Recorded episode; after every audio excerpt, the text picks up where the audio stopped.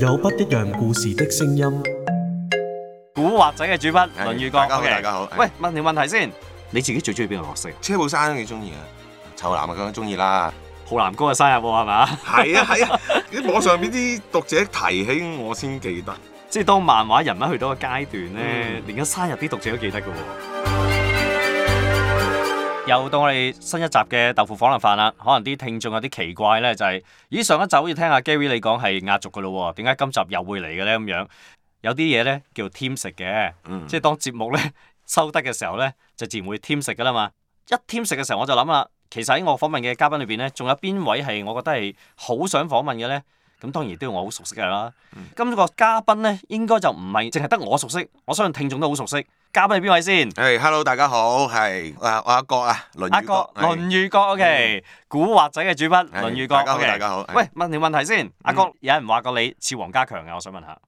冇喎冇喎，反而有人話我似温兆倫喎。嗱，幾時我覺得你最似黃家強咧？係就係我聽咗你嗰首主題曲《飲醉酒嗰陣時。同擔日月天》嗰首主題曲。哦哦，你你都有聽啊？我有聽喎，喂，你個唱腔好似黃家強喎。係咩？哦，係啊，即係我見網上嘅評論啦，係啊係啊就話你似鄭伊健嘅，但我反而覺得似黃家強嘅唱唔腔多啲知喎。啊，我就覺得冇個似咯，我連我自己把聲都唔似，我覺得。喂我聽好怪，我再聽翻呢把聲點硬。啊嗱，嗱，就由呢度開始講起啦。嗯嗯點解會有呢一個構思漫畫書嗯出主題曲嘅咧？誒事源係誒，我哋有個網台節目嘛，係啊古惑仔係俱啊樂部嘛。冇錯冇錯。咁就誒嗰陣時同牛佬傾開，即係傾閒偈咁傾嘅啫。啊哈咁啊，咦，咁有個節目啊嘛，咁係咪有首主題曲好啲咧？咁即係係即係誒豐富啲，一路喺度傾下傾下，咁啊卒之就落實啦，真係譬如嗯誒揾人作曲啊，咁作完曲之後。嗯哼即係 OK 啦，咁跟住就係揾人唱咯喎。誒，對方又揾咗啲唱真歌係嗰熱啲嘅歌歌手手啦啦，係即啦嗯係俾我哋聽啦。咁當然唔係話十分出名嗰啲啦， OK 十分出名你知好貴噶嘛。係咪明先白啦，明白。啦，咁我哋就硬係覺得唔係咁啱。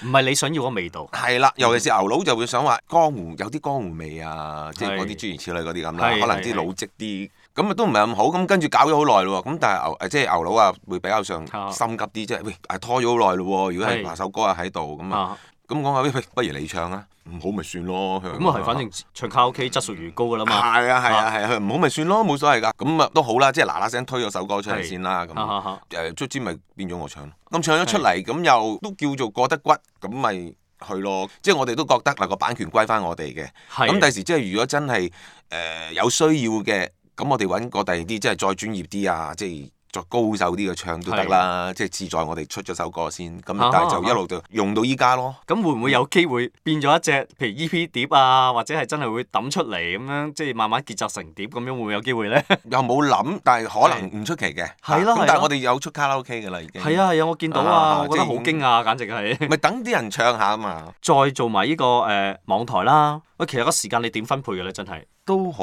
咩㗎？誒，揼揼冚㗎啦。所謂分配就其實又唔係話太難分配嘅，嗯因為我哋依家所有依家做嘅嘢都其實好好個時間好定嘅，即係譬如可能以前會比較上啲啲出稿啊混亂啲啊，但係依家我哋做咗咁多年啊，或因為個錄稿量咁多嗯呢，一定要啲時間分配得好好，牛佬度橋啊。係。跟住圈稿啊，再俾我呢。其實每個禮拜個時間都好準嘅，咁變咗我就係 set 好晒㗎啦。其實冇乜話太大問題，舒服梗係唔講得舒服啦。應該緊張咗啦。緊張，但係就啊哈我哋都會騰到時間出去自己輕鬆嘅，咁啊係一定啊哈嘅，唔係死做噶嘛。即係反而呢個咧係同以往我哋不嬲對公仔書即係漫畫嘅主筆咧，嗯嗯嗯通常都係日夜顛倒啊，時間啊，即係攞晒嚟畫公仔書啊咁樣係係係咁但係喺你嚟講咧，反而變咗好似翻呢個食辦公室咁樣咧，咁我都日日顛倒嘅，但係你嘅時間就好定咯。係啊啦，哈顛倒得嚟好定係啦，咁咯。即係係呢個係比較罕見嘅喎，即係主筆嚟講係。依家嗰啲行家，係係嗯即係唔知係係咪好似我哋咁樣啦？即係譬如你接觸嗰啲會唔會係係咁譬樣？如我我我同阿龍少接觸嘅時候，阿龍少都話㗎係啊，佢係抌好多時間喺個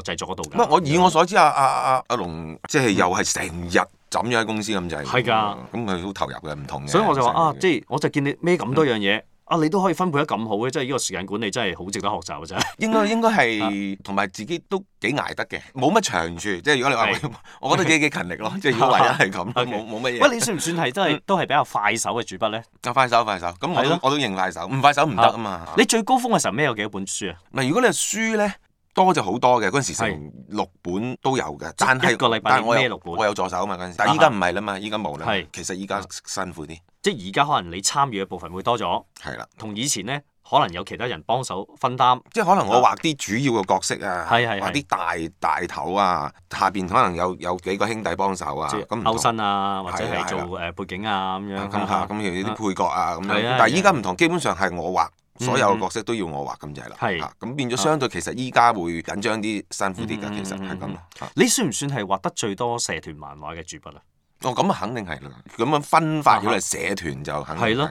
點解我會特別講呢個社團漫畫咧？嗯嗯嗯誒、如果我哋推算翻啦，最早應該都係阿阿抗事嘅時候啦，賢哥應該係出啊江湖大佬咯，江湖大佬啦，都係阿牛佬幫，即誒係嗰陣時牛佬都出嘅都係牛啦，係啦大哥大啊，誒、愛情故事嗰時都算啦，可以可以講上咁樣係分啦啊係都係可以咁分啦咁嗯樣嗯。其實當其時嚟講係算係另類嘅咯喎。因為嗰陣時以武俠為主噶嘛，即係突嗰陣時然間用社團嚟講係係一個好另類嘅嘅主題嚟嘅喎。係啊係啊係啊，但係當其時會唔會都有個擔心就係話呢個題材會唔會太敏感喺社會上面嚟講？誒知佢會敏感嘅，係嗯咁但係亦都係因為咁樣會覺得誒係都係一個噱頭，係啊係啊，因因為嗰陣時會覺得咦市面冇呢啲書喎，嗯哼哼嚇哼咁同埋我哋一嚟噱頭啦，係二嚟就呃誒嗰陣時我哋就。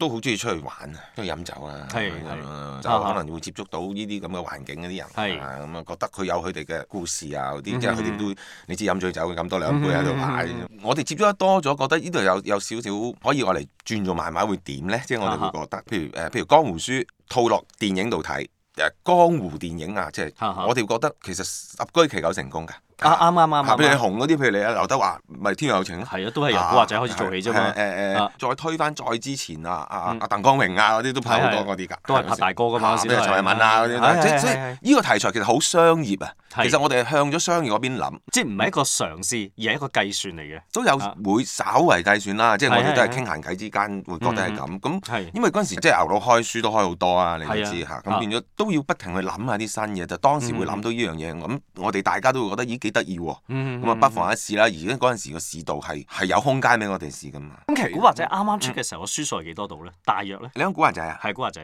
哦，你講江湖大佬定古惑仔先？係啊江湖大江湖大佬先啦江湖大佬係啊啊，書數啊，嗰陣時好似一出啊，嗰陣時好似有二萬到啩咁上哦下。咁跟住越越越多嗰喎。陣時係升嘅，一路上嘅。係咯因為佢真係有個話題嘛，係係係有個話題題啊嘛，咁啊誒，跟住一路好噶啦。咁直至我哋離開咗，我哋即係跟住咪出古惑仔咯。係啊，咁跟住就好犀利啦，即係你哋幾個創新啦，啊係即係改編電影啦。係啊，係啊啊，我亦都係啊睇過咧，古惑仔引申嘅電影咧，應該差唔多有十套噶啦。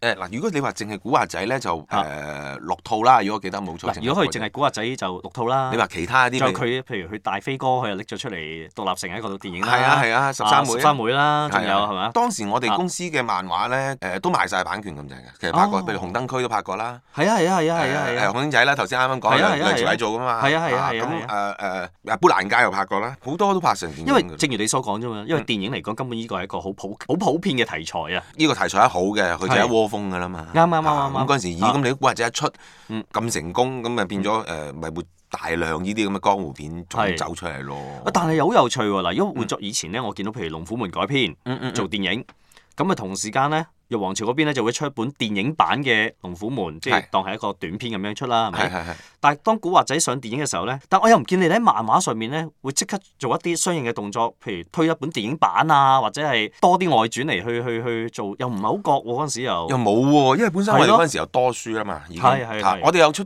出嗰啲電影畫集咯，係啦係啦係啦就佢嚇叫即嚇係叫配合下，係但係啦，漫畫就 冇諗喎， 嚇同埋你你你譬如當第一集咁計佢嗯佢譬如條條橋，就算佢唔跟我哋古惑仔嚟計，即係。係誒、如果再出外傳又即係驚撞啊嗰啲嚇嚇嚇咁，即係冇冇，所以冇諗。係調翻轉啦，因為電影嘅啟發而令到你之後出咗一啲新嘅書咧，有冇咁嘅情況咧？誒呃冇喎，反而叫做係喺故事裏邊咪誒有個伊健嘅角色咯。哦，係啊係啊，我見到哦係多咗一個係啊，誒所以咪就即係揸飛人啊嘛係啦係啦係啦，咪意 見咯，所以就係嗯係我印象中咧，古惑仔出嘅時候咧，阿陳浩南呢個角色咧係參考阿劉德華噶嘛。啊係啊係啊，但係之後因為電影上嚟講咧，就開始改個畫風啦，就開始係參考咗阿伊 E 健嘅造型多啲啦，係咪啊？嗯誒唔係嗱，佢就算係電影嗰陣時，我哋都係劉德華做藍本嘅，啊咁直至到電影出咗之後，係啊誒電影出咗之後，阿鄭伊健做陳浩南紅咗，咁就係頭先你所問嗰個問題咯。啊哈咁所以我哋咪嗱嗱聲整個伊健出嚟咯。劉德華、劉 德華、陳浩南，伊健就本身係伊健，即係變咗更加多一個誒、呃即有係當噱頭啦，有少係啊少多啲噱頭啦，即係有多啲明星效啊應啦，某程度上係啦，叫係做啦，係啦。豆腐火腩飯，男人嘅浪漫，男人嘅浪漫，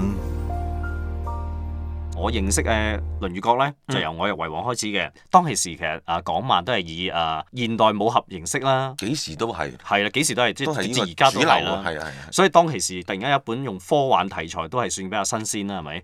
即係一個衝破去一個每每個啊每個年代有一個新嘅題材啊，即係要係嘗試咯。即啊係譬如啊啊譬如你當時阿肥良做誒《我有為王》，就係一個破格嚟嘅，即係啊其實好破格其實係嚇即係好少啊嘛。唔係，所以佢又又成功。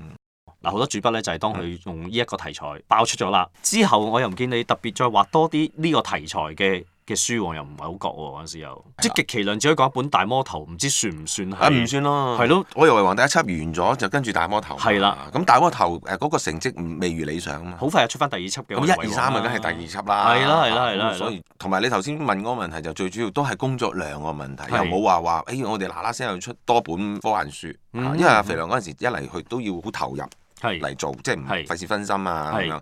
二嚟，如果我我做寫我做畫嗰個嚟計，嗯我嗰陣時個工作量係好大㗎，因為譬如我嗰陣時我有誒誒、我一本鬼書行啦，嗯係啊係啊跟住就我要幫阿賢哥，即係上官小寶啦，誒、係，畫佢當時旗下所有書嘅配角啊，嗯嗯嗯啊嗯同。埋啲閒角啊，但係嗰陣時都有好幾本噶嘛，我哋即係開咪之前啦，即係嗯都傾咗兩句啦。啊，你係真係少數咧，係好短時間就已經即刻升到主筆嘅漫畫人嚟㗎喎。嗯嗯嗯嗯嗯係嘛？嗯嗰陣時幾耐到啊？嗰陣時半年至九個月啊，好似係咁上下，半年至九個月之間咯，算快嘅嗯係其實係。係乜嘢原因導致你可以咁快揸筆咧？時勢做英雄啦，定係你本身嘅天分咧？你覺得？個啊天分就唔係㗎啦，嗯天分大班人好過 我咧，天分係啊係咪先你都知啦。最主要嗰陣時個公司嗰個人事變動嘅問題啊嘛，係嗰陣時鬼書王啊，初初係蕭耀劍佢哋做㗎嘛，係啊係啊係啊，當時嗰班主筆就走啦，嗯嚇啊離開啦，咁嗯就真空咗，係咁咪啊要揾人誒接手。咁啊牛佬同阿賢哥嗰陣時我哋傾嗯完啦，咁咪就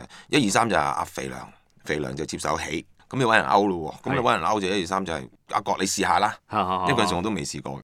嗰陣時我嗰陣時好似十七歲到啫嘛，基本上你叫我做乜我就做乜㗎，咁佢叫我做我咪做咯，其實一畫就畫咗幾廿年。仲記唔記得第一本歐嘅係邊本啊？書啊短篇嚟嘅，真係孭孭晒啊成本書就係鬼書王㗎啦。誒一定係我係為王啦。係一開始即係第一本就啊係係好新嘅嗰陣時，揦住支鋼係筆啊都幾乎點畫啊！即係呢樣嘢我夠膽認嘅，就係嗰嗯陣時我已經係睇咗好多嘅公公仔書㗎啦。即係嗰陣時我已經係港漫迷嚟啊你㗎啦。睇到好多啲好熟手嘅咁我主唔筆係，嘅我係第一書啊次見到《論語國》呢三個字係喺搣一啊筆水本書裏邊嚇出現嘅。嗯嗯嗯，但係當其時題材新、主筆新， 係啊，啊甚至話肥良嗰時都算新其嘅實嘛。肥良新啊嘅，肥良早我半年啫嘛。啊係咯，啊即係一休、二良、三國 啊嘛， 即係牛牛家班啊係三大弟子啦。係 OK 啦係啦啊係啦啊咁新嘅組合之下，誒又俾你跑出咗喎嗰陣時又。如果你話鬼書王個咁啊，你話嗰個功勞一定係阿肥良噶啦。嗯嗯嗯嗯嗯你嗰陣時我哋新，你又話我哋點可以去幫到啲乜呢？因為我哋咁哈新，即係我自己知自己事啦。只不過自己個心嗰陣時僆仔嚟計就係嗯開心在就係有機會咁俾樣俾個機會我係啫啦嗯嘛嚇，就係咁咯。你話即係就算佢成功咗都唔唔敢話歸功自己啦，係咪係係先？嚇即係咁你其實同阿肥良即係當其時即係識於微時啦，都算係咪？哦，直情係㗎啦。係啦，點睇阿肥良呢個人咧？肥量啊，肥量大開大合啦。佢自己嘅形容就話自己係一個好高嘅肥仔啊嘛， 嗰陣時成日都話自己係咁啊係啦，一睇係高高嘅肥仔 啦。係啊係啊咁啊，大開大合啊，好中意漫畫嘅人喎。一個係啊係啊佢係接觸咁多漫畫人嚟係計咧，佢基本上我可以話佢係第一首位咁滯㗎啦。即係佢所謂嘅佢乜嘢咧？嗰個熱愛程度，啊，即係即係真係好中意漫畫哇佢嘅，狂熱好狂熱嘅狂熱嘅。哇！即第係一位喎，你心目中佢係開口埋口嗰陣時，我哋做僆仔開口埋口都係漫畫度橋。佢嗰陣時我哋揾錢又唔多啊嘛，一出糧去到報攤嗯揦住份糧，佢基本掃晒報攤所有漫畫咁滯嘅，啲日本漫畫嗰陣時嘅真係報攤係講緊超過十本漫畫，好多佢買，晒，全部買晒，包括嗰啊啲日本漫畫啲有陣時好多翻版嘅嘢，係係係係係係係啊啊，咁佢全部買晒，咩係城市獵人啊乜都買。即係海豹叢書嗰啲，佢係啦，開炮掃啲晒啦全部買晒，啊而佢買翻嚟，佢真係慢慢睇係嘅，真係好好用心去睇嘅。咁同埋佢佢好對嗰個漫畫好執着嗯嘅，就算佢接觸接手誒、呃鬼書王之後，佢對嗰啲稿質啊所有嘢好執着嘅。你係會喺身邊俾佢感染到啊哈啊哈嘅，嚇嚇。即係真係嗰個熱誠啊啊，非常咯，即係有陣時係，即係喂個宵夜啫，唔使有講啊，都係講漫畫啫，係唔講其他嘢㗎啦。 所以係好投入咯，即係哈哈哈即係一個人對嗰件自己嘅興趣誒、已經係可以將興趣轉做工作之餘，佢、嗯哎而係見到佢咁投入咧，實成功嘅喎。江湖書《論語角》同埋牛佬係一個 icon 啦，科幻題材嘅肥良絕對係一個 icon 啦。誒、你之後曾經都同阿肥良再合作過㗎嘛？哦，係係係啊係係。你識於微時嗰陣時，阿肥良同跟住佢已經成為老闆嘅肥良咧，因為我真係一細細學師又同佢熟咧，friend 咧，啊我又真係覺得佢冇乜變。外人唔知點睇佢啦，係啊即係我係又覺得佢冇乜點變，因為我同佢傾偈，直至到佢揾到錢啊係，做老闆啊係，我哋坐埋都係基卡卡，都係咁嘅啫喎。仍然佢用亦都冇變到，一樣係好好熱心啊，人話一樣一係都係討論嗰呢行嘅走勢啊，啊啊講下是非啊，係咁你就梗係講是非㗎啦，係咪係先？啊係啊係啊咁好開心咯而。家都仲有聯繫㗎係嘛？你哋依家少啦，係嘛因為佢就佢屋企可能即係因為有細路啊咁樣，係佢又中意打 golf 咧，依家成日係飛嚟飛去。而家老闆嚟㗎同埋我自己時間又真係嗯嗯肚填到密晒，係係啊係即係少見啦。咁你依家咁樣講開都係嘅，應該係時候揾下佢。點啊，哥仔，叫啲咩啊？誒豆腐火腩飯，男人嘅浪漫，豆腐火腩飯。論語角會唔會有機會退休咧？或者有冇諗過退休咧？冇諗過，冇諗過係嘛？完全零添啊！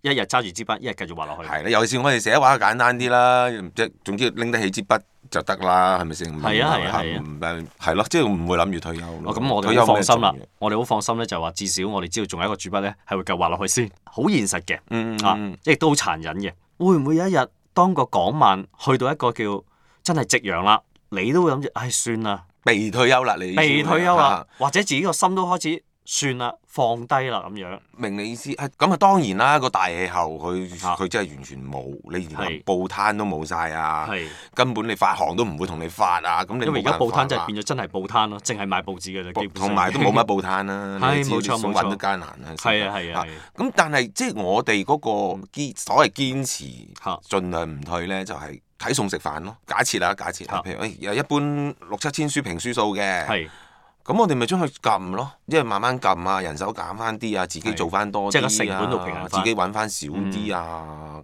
去到若干年後，譬如自己冇乜經濟負擔，即係唔使話快，嗯即係照睇住個錢啊。咁甚至乎唔收錢都得㗎。大家嗯譬如我同牛佬成日都傾閒偈，都傾㗎。係啊嚇，我話我縮到最細咯，再細啲咪我同你兩個咪揾多兩個手足係又得。我話即係啊總之撳到佢最細，去到最後嗰一刻咯。嗯即即唔係話誒，你講得啱，有陣時就唔係話我哋話做就做嘅。係但係只不過係誒嗯最後一口氣咯，即係有少少咁咯嗯嚇嗯因為自己中意嘅，自資自資公司嗰陣時係啊係啊咧，出新書每次都會揸架車夜晚走去巡嘅。嗯啊！一發書，譬如誒發行一講發書啦，出咗街啦，我哋夜晚就揸架車通處兜，咁啊啊啊同牛佬買碗魚翅踎喺度，望住個報攤，揾架即係最旗艦嗰啲報攤嗯係啊咧，係啊旺角係啊有啲即係譬如旺角最主流嗰間啊，係啦，咁啊踎咗喺對面啊啦，佢食魚翅喺度望啦啊，誒買啊買啊，又買啦，你又攞啊又攞 啊，一見佢又攞嗰本啦係哎古惑仔啦又攞啊又攞 啊 哇，OK OK OK，喂，係成日都係咁。咁但係嗯嗱，你出得咁密啦，變相嚟講，你哋有冇個補書制度咧？依家補書就係聯絡翻我哋公司，有個有個部門補書嘅。哈哈啊咁經常都會有啲讀者，尤其是合訂本啦，會好多時都補翻。即係如果講古惑仔，即係好成功嘅方程式啦，嗯即係由一個新題材啦，嗯然後跟住咧就將佢拍為一個電影啦，係，然後跟住咧就出埋呢個手遊啦。嗯，嗯啊係啊，誒，係啊。你點解第一間將港漫轉做手遊嘅公司嚟嘅喎？發展手遊嘅 game 啊，你發展手遊，佢佢佢可能會覺得佢嗰個題材幾好做㗎，其實嗱、嗱如果以我哋一個打機嘅角度去睇，點解一本江湖書可以轉為一個手遊嘅咧？你哋自己會唔會有啲覺得就得唔得啊？誒，我哋又冇喎。我哋覺得幾幾得意喎，即係佢將個概念講出嚟，我覺得幾好啊！啊因為嗰陣時完全未有未試過㗎嘛。係嚇啊咁同埋我哋都係在商言商嘅，誒大家條件 O K 啊咁樣嗯嗯，同埋本身我哋大家都熟噶嘛，同係英文都熟嘅，咁大家啊啊啊傾都好好好好自然咁傾嘅，咁係誒不妨一試啊，又唔係話啲之後都乜嘢 OK，啦，又我又哦直情哦有啊我我我記得反應相當好添嘅，係啊，嗰陣哦時其實幾有趣我嘅吹細喎。氣其實如果我哋睇翻嗰陣時誒呢一隻 game 咧，online game 咧，有啲似我哋僆仔嘅時候玩嘅《三國志》嘅喎，即係嗯其都實個係意思一樣啫嘛。係啊。不過啊你轉咗一個啊，即係江湖書嗰個背景。係啦，係啦，係不過啦。又係一樣嘅啫，我哋一樣要揾唔同嘅角色出嚟，啊點增加自己嘅嘅勢力咁係樣。啦，咩啊十二揸飛人啊咁，係啦啊即係其實佢嘅意思係一樣嘅，所以係佢佢咁樣諗係誒理解到佢嘅，嗱，咁跟住啦，之後啦，嗯啊牛佬另一個新嘅破格嘅就係 Buddy Girl 啦，即係係係係網上嘅誒漫畫啦。聽講銷量好似都 OK 嘅喎，即係個點擊率都唔差嘅喎，係嘛？啊幾好㗎，好似長期依家都第一位㗎。好好新鮮喎，可能我以為係部署出書嘅，啊誒但係就牛佬講到明係一定唔出書㗎一定啦唔，出㗎啦即係。好堅明，好堅㗎啦！呢單嘢講到係邊敢出啊？係啊你你都知呢個嗰個市道，尤其是呢啲題材，一唔嗯大算眾主讀流者啊嘛，唔係大眾讀者眼中係啊係啊係冇打啊冇合先係主流噶嘛。係啊你係啊更何況依家呢個市道，你整本筆啲腳出嚟， ，Buddy Girl 都係一個好新嘅嘗試，佢呢個題材又係佢喺網上咯係啊嚇，同埋佢嗰個市場，譬如喺內地嘅市場，嗰個容容納程度大啲啦。我覺係得係係嚇嚇係咁咯。 男人嘅浪漫，豆腐火腩飯。又拉翻落嚟啦，我又為王新嘅題材啦，嚇嚇嚇爆咗出嚟啦。係啊係啊，古惑仔當其時嚟講都算係一個另類啲嘅題材啦我，係啊，即係又當時爆咗出嚟係啊啦，係啊啊去到而家你哋一枝獨秀啦，網上漫畫你又又嚟啦，即係又係你個啊即係破格嘅嘅出品咁樣啦嗯嗯嗯啊，咁嚟緊有冇一啲新嘅題材再嚟咧？你話新題材，我哋就暫時就未有呢個諗法住。會唔會手上已經有一兩個藍本係等緊人嚟投資咧？誒冇。你同牛佬嗯嘅合作啦，已經超過三十年嘅咯，應該都有啦，係咯誒三十年啦，一定有啦。係一定有啦。即係我哋常言道合久必分啦，啊但係我係啊又唔見你同牛佬有呢個情況喎。又似乎如果係算唔算，我唔知算唔算啦。嚇、如果係講 part partner 嚟計，係，係咪我哋最耐啦已經變我咗啦？肯定你哦係最耐㗎啦。係係啊但係你同牛佬前就兩好似從來冇聽聞過你哋有拗撬喎。冇啊，真係冇零喎。我如 果如無意外，應該就拍到大家唔做為止㗎啦。即係兩個由古惑佬變咗古惑伯㗎啦，嗰陣時啊都話爺咩春都齊咧，可能大家性格啦，嗰、個啊算唔算一粒一突啊？兩個反而我覺得我哋嗰、個嗰對事嘅睇法幾一致啊，同埋我哋比較上樂觀啲，我哋大家有有商有量㗎。係其實即係啊呢啲即係好多拍檔都會成日講呢啲㗎啦係啊，我哋有一即係我哋係事實係真係咁，同埋咧係可能我係跟佢出身，就算我哋依家做拍檔啊、係啊 partner 啊係咁樣，點都會有一個位係佢係師傅，佢係師傅，譬如係亦師亦友，即係係係即係係嗰種嘅，誒我都係尊重佢。其一呢個位啦，大家性格對件事嘅觀感好一致嘅，其係實就又唔係話刻意嘅，係即係唔係我唔係話哎誒我就你牛佬又唔係，係大家拍咗咁多年咧，如果嗯啊我對件事我覺得哎又又唔係咁喎，我又會照講嘅，我同牛佬但係大家係傾到嘅傾到絕對傾到嘅。嚇，即係唔會話我都未試過同牛佬，我哋兩個傾嘢傾到唔愉快，一次都未試過。有陣時佢會覺得啊咁啊，阿阿阿國你覺得咁啊，喂咁係嗯試下你個方法啦。咁係如果牛佬覺得係咁樣，咪又試下牛佬個方法誒。嚟到我哋節目最後一條問題啦。好，家人究竟點睇你嘅工作咧？冇啊喎，好支持嘅喎，因為冇乜你過嘅時問嘅間喎。係係係真係會可能攞咗你好多嘅時間噶嘛都。因為好耐都已經係咁啦嘛，同埋即啊係就算先前講話，就算我點樣啲時間顛倒啊，點都好，已經嗯係幾十年都係咁 啦嘛。多謝你都俾我哋一個好完美嘅句號，因為你係最後一個我哋訪問嘅主筆啦。哇，好榮幸啊，榮幸啊，嗱，既然咁榮幸，我又不妨再嗯掏下光攞下你嘅榮幸先。係點啊喺咧？我呢個節目裏邊咧，如果你有聽過都知啦，我哋最尾嘅時候咧，都總會有一 part 咧係由主筆咧就畫一幅我嘅肖像嘅。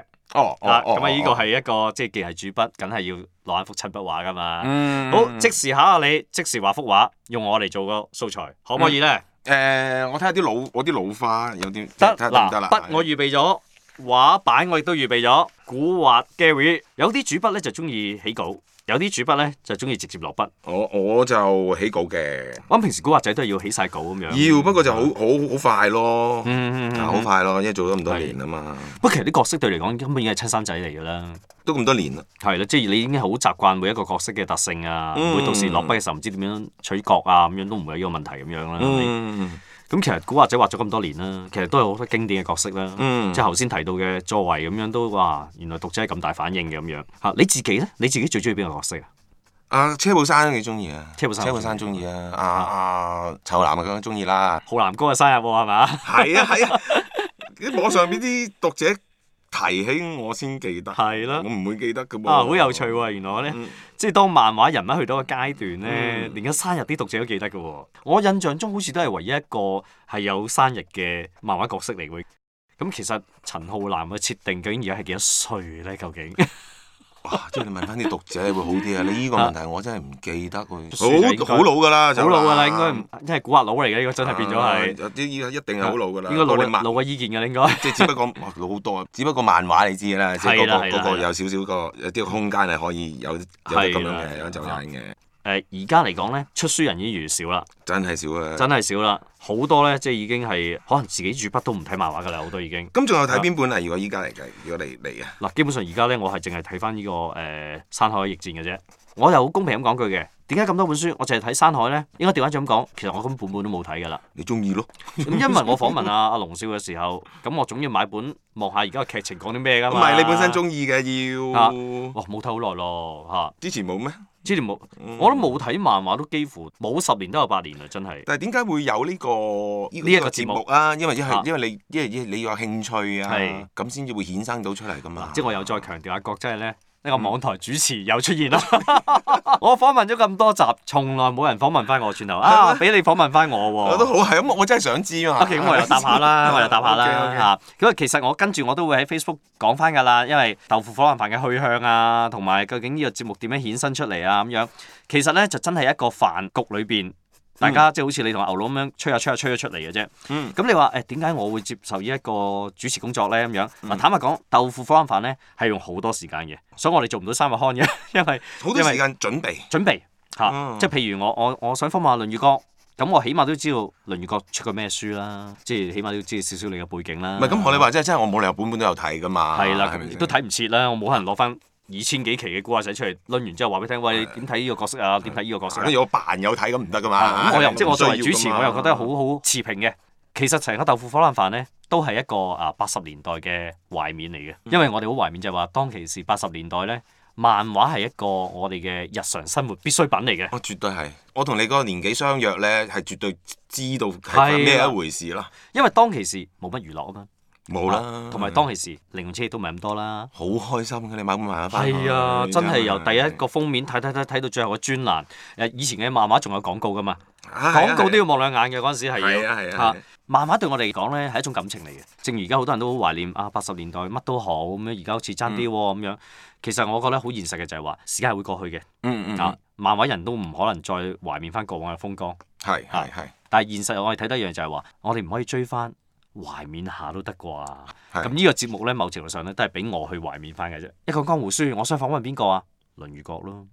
嗱，如果個節目構思咧就係、我諗出嚟嘅，不過估唔到一句戲言咧，嗯就令到個節目真係變咗一個真實嘅節目啦，而嗯唔係只係純粹一個即係題材大家噏下咁解嘅啫咁樣。亦都喺呢度，我亦都不妨話多謝下啦，嗯因為好多主筆都非常之俾面啦，問兩句就話啊 OK 啊，夾時間啦。幾多集啊？咁如果你係主筆嚟講咧，我印象中都好似唔知八個九個噶啦已經。啊啊啊其實仲有啲主筆我想訪問嘅。最最最過癮邊個啊？你覺得？哇最過癮邊？嗱，如果你係咁多集嚟講咧，我覺得我自己最過癮啊，嚇，一定係金小文。金小人最過癮。本來佢就係一個好過癮嘅人嚟噶嘛。係啊，如嗯果唔係佢畫唔到畫唔到係啲咁嘅嘢出嚟啦，啊嗯即係佢嘅佢嘅書就已經係好過癮噶啦，佢嘅 Q 好過癮啦。咁如果你話啊，我去訪問佢嘅時候咧，好坦白講嘅，咁多位主筆都係我喜愛嘅。嗯嗯嚇嗯，我唔喜愛亦都唔會訪問啦。係啊係啊因啊為我唔喜愛，我我根本唔識你你啊。入唔到噶嘛？即我係揾唔到題材啊，係啊係嚇啊因為我我要揾個角度切入去噶嘛。嗯嗯咁但係金小文咧，我真係有一種咧慕名嘅感覺嘅嗯嚇，佢嘅書太破格啦，破價破格得太緊要啦。咁啊！我身邊都好多朋友中意。即係我同啲朋友講開都話㗎，你可以話王晶當其時講屎尿屁係好低俗，但係無可否認票房佢一枝獨秀。係啊，都啊係一定絕對係。但係調翻轉佢一樣可以做一啲好現實嘅誒、呃題材嘅嗯嘅電影。係金小文你要佢畫翻主流嘅，佢唔係畫唔到㗎。係啊係啊。不過你睇唔睇咁解啫嘛。 我記得我睇過佢嗰啲正常嗰啲，好正經㗎佢有畫過好正經㗎睇過啊係啊我真係中意睇佢慢慢多啲咁解啦。啊 O K 啦，係 咪？金小文真係過癮嘅，係啊係，因為佢個人都已經好過癮啊嘛。漫畫界嘅周星馳啦，可以講得上係，舒舒服咯，好舒服睇下，同埋佢夠膽講啊，夠膽講啊即係同佢嘅作品一樣，乜都夠膽寫嘅。佢又冇乜是非嘅喎，啊即係行內個朋友都好喎。 因為佢玩得過太多朋友啊嘛。係啊係啊。如果佢唔係咁好嘅交情，佢都唔敢過咁玩啦。如果你係小爺小日講係咧，啊，我成日想想小日講，即係喂，要啲辦法嚟撩佢喎。